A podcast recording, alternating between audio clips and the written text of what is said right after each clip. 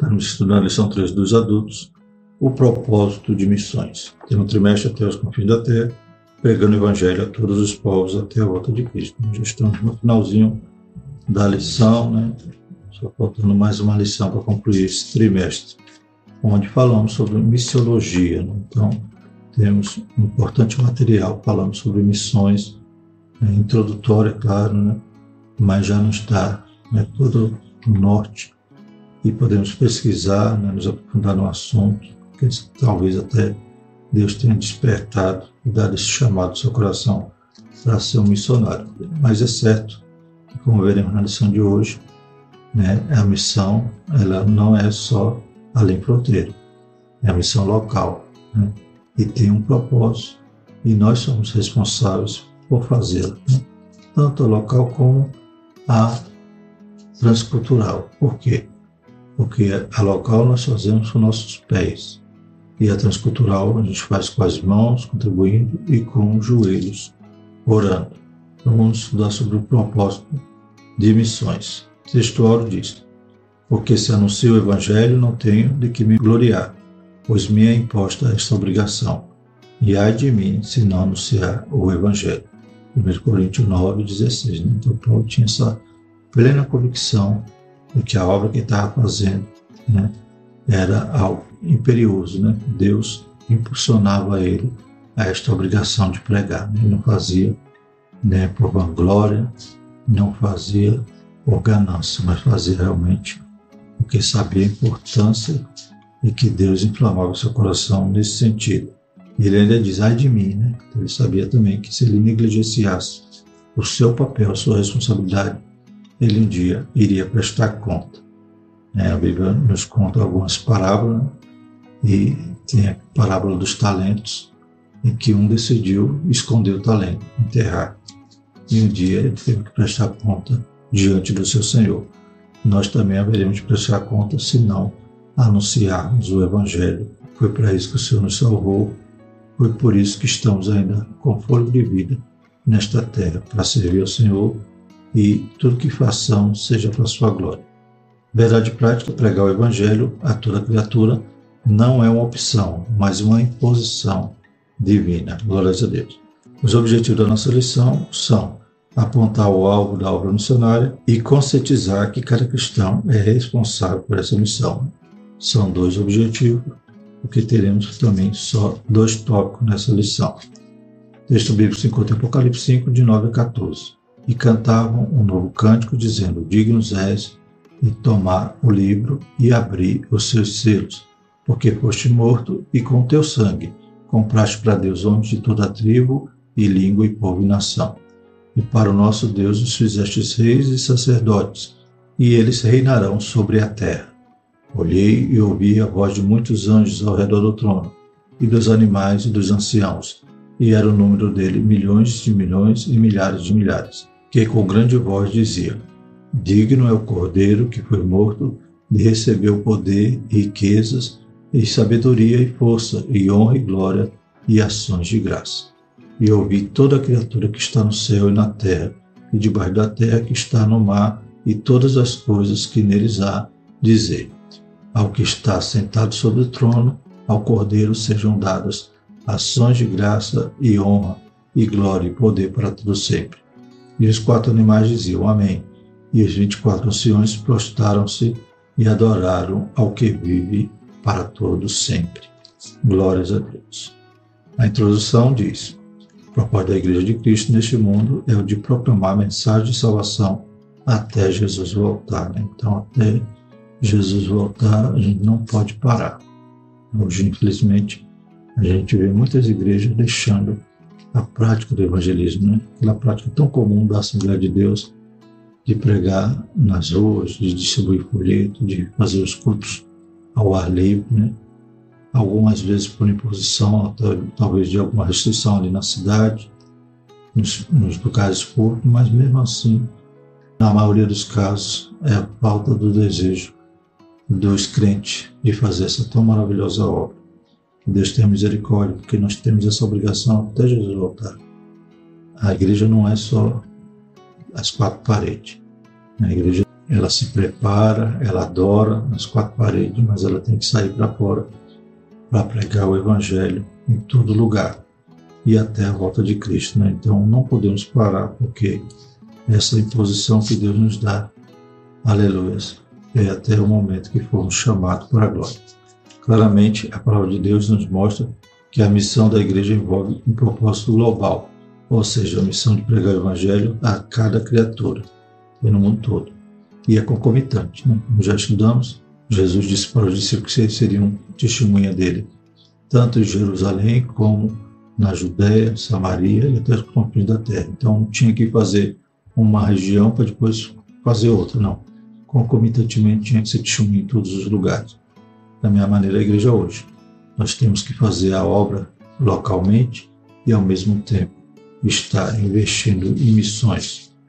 Não importa a língua, a cultura ou o contexto econômico, cada pessoa deste mundo deve conhecer a respeito de Jesus e de sua mensagem de salvação. Este é o assunto que estudaremos nesta semana. Né? Me faz lembrar na lição de número 10, tivemos uma participação do missionário Josiel, e ele dizia que quando chegava em algumas aldeias lá no Senegal, tinha lugar que nunca tinham ouvido falar de Cristo. A gente vê que né, a seara é grande, é necessário que todos conheçam Jesus e conheçam as boas novas de salvação. Glórias a Deus. Primeiro tópico, o alvo da obra missionária. Primeiro subtópico, o fundamento da realidade salvífica. Numa leitura atenta do livro do Apocalipse é possível perceber o propósito de Deus de redimir a humanidade desde o livro de Gênesis. Né? No Apocalipse a gente vê a conclusão desse propósito. Né? A gente vê que o sangue de Jesus foi eficaz para comprar homens de toda tribo, língua, povo e nação. Então a gente está vendo ali o resultado que já sabe que seremos mais que vencedores nesse propósito. Né? O Senhor próprio Jesus verá a recompensa do que ele fez né? ali na cruz. Louvado seja o nome seu. Então a gente tem um capítulo final, a gente lê o capítulo final da história e vê que almas serão salvas e nós devemos participar, aleluia, desse mandamento de Cristo de ir por todo mundo pregar o Evangelho. Louvado seja o nome do Senhor. Esse é o propósito de Deus desde o Gênesis, como a gente tem dito, né, que a missão é de Deus, Jesus foi enviado para fazer, e hoje a continuidade da obra é, está incumbida ao Espírito Santo, usando o corpo de Cristo, que é a igreja. Por exemplo, no, em Apocalipse 5, há o relato de uma grande multidão de pessoas redimidas pelo sangue de Jesus. Digno és de tomar o livro, abrir seus selos, porque foste morto e com teu sangue compraste para Deus homens de toda tribo, língua, povo e nação. Apocalipse 5, 9. Isso aqui é o resultado produzido pela obra de Cristo no Calvário, né? É como Billy Graham, salvo engano, disse, né? Que ele já leu o, a última folha da Bíblia e já sabe que tudo vai dar certo, né? Então, a gente já tem o resultado desta obra, glórias a Deus. E Deus, na nossa geração, Ele conta com cada um de nós para cumprir esse propósito. Nesse sentido, anunciar essa realidade salvífica para todo ser humano é algo sublime de nossa missão, né? Então, nós podemos fazer parte, colocar um tijolinho nessa construção. Aleluia. Mas se a gente cruzar os braços, ser tímido, né? ser covarde, não fazer a obra, né? um dia a gente vai ter que prestar conta e explicar para Jesus por que, que a gente enterrou os talentos. Segundo subtópico, um propósito global. Em Mateus 28, 18 a 20, a palavra toda traz a mesma conotação de alcance que encontramos em Apocalipse 5. Isso reitera o princípio universal da nossa missão. Nesse caso, pregar o Evangelho a todos os povos para resultar em conversão de milhões de pessoas de todas as etnias é o propósito glorioso de Deus para a sua igreja. Né? Todos os povos, todas as etnias. E quando a gente vai fazer um balanço, a gente vê tribos, etnias, povos que ainda não ouviram falar de Jesus, né, línguas que ainda não há tradução da Bíblia. Então, realmente, não podemos esmorecer nessa tão grande obra, investir, aleluia, e fazer a obra do Senhor. Né? A gente vê, a gente faz parte dos judeus internacionais, a gente sabe que aquele Novo Testamento é traduzido em 200 línguas e a obra é feita no mundo. Sendo entregue aquela porção da palavra do Senhor né, para crianças, para profissionais, para presos, para doentes. Glórias a Deus. Mas é o pouquinho que a gente faz, a gente tem que fazer sempre muito mais, porque ainda falta alguns serem alcançados. Né? Na próxima lição, a gente vai falar sobre a questão de pregar o Evangelho da voz de Jesus. Né? Claro que para Jesus voltar, é, não existe mais nenhuma condição. Né? Não precisa pregar o mundo todo, ou seja, Jesus não vai voltar hoje porque ainda falta alguns serem alcançados. Né? Mas lá naquele versículo diz, né, quando o evangelho for pregar todo mundo, virá o fim. O fim não é a volta de Jesus. A volta de Jesus é iminente. Você a qualquer momento tem que fazer, trabalhar enquanto é dia até a sua volta. Glórias a Deus. Mas esse evangelho, mesmo depois do arrebatamento, continuará sendo pregado. Façamos a nossa parte. Louvado seja o nome. Essa noção de universalidade ou totalidade relacionada ao alcance do Evangelho nos responsabiliza como parte integrante desse poderoso e grandioso projeto de Deus, a obra missionária. Né? Então, fazemos parte, somos integrantes desse projeto e não podemos deixar né, a porção, a nossa parte da corda largar. Né? Gente tem que estar segurando a outra ponta. Né? Enquanto os missionários estão lá no mundo, a gente está sustentando, a gente está aleluia, com ele debaixo de oração e fazendo a obra conjuntamente com ele. Diante dessa assertiva, nosso dever básico é o de proclamar o Evangelho a todos os povos. A gente já viu a universalidade, viu que o propósito né, de Deus é salvar desde o Gênesis, né, e hoje o Senhor conta conosco para fazer essa missão. O que é perto, o que a nossa mão alcança, a gente tem que fazer. E o que não alcança, a gente tem que sustentar dar o suporte. Aleluia. Segundo tópico, pregar o Evangelho, a responsabilidade de todo cristão. Primeiro subtópico, qual é a nossa disposição? Glória a Deus. Como está a nossa disposição em levar o Evangelho a todo mundo? Né? Será se esmorecemos? Será se achamos que isso é coisa do passado? Ou ainda temos no coração o desejo de, aleluia, anunciar nas praças, nas ruas, glórias a Deus, e dar água ao sedento, aqueles que estão neste mundo angustiado, né? presos, né? correntados pelo pecado, eles possam ser libertos. E nós podemos fazer uma parte importante nisto, que é pregar a palavra, lançar a boa semente. Você sabia que a vinda do Senhor Jesus tem a ver com a execução dessa ordenança? Mateus 24, 14. Né? Estaremos estudando a passão lição, mas também estaremos distinguindo né, que Jesus, sua volta é iminente. Não existe mais nenhuma condição a ser feita para que Jesus volte. Né? Os sinais que Jesus anunciou são sinais que sempre existiram. A diferença, o que anuncia a proximidade de Jesus, é a intensificação dos sinais. Peste, guerra, terremoto, né? tudo isso, então, não é condição para Jesus voltar, porque tudo isso já acontece, já tem se cumprido. Então, Jesus pode voltar a qualquer momento, mas ele nos deu essa ordem que o Evangelho vai ser pregado e que nós possamos fazer parte desse projeto. Louvado seja o Senhor. Ele nos dá esse privilégio de fazer parte desse projeto. Como Paulo disse, né? se eu prego, não tenho que me gloriar. Me é imposta essa obrigação, mas não é só um privilégio, mas é uma obrigação, como Paulo disse. À luz dessa grande urgência evangélica, o que temos feito em prol do reino de Deus? Eclesiastes 9:20, 2 Coríntios 5:10, Apocalipse 22, né? Eis que o Senhor presta o bem né, e trazendo a sua mão galardão. Né? Mas nós vamos receber, mereceremos, né? Então, tudo que vier a nossa mão fazer, façamos.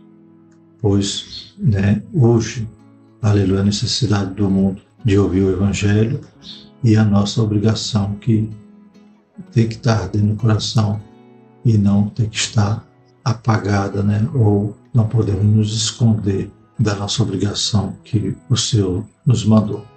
Temos formado obreiros suficiente para cumprir a grande comissão. E os jovens crentes, eles enxergam a grande urgência desse trabalho, João 4,35. Estamos prontos a dar a vida por essa grande obra, Atos 20, 24. Então são perguntas que cada igreja tem que fazer uma reflexão sobre isso. Né? Como é que estão nossos jovens? Só pensam na adoração, esquece do serviço, já não tem mais esse ânimo, essa disposição, essa coragem de pregar o Evangelho. Já é uma geração tímida que só quer dizer que é cristão dentro da igreja. Que Deus nos ajude, né? Que nós possamos refletir e mudar toda essa situação.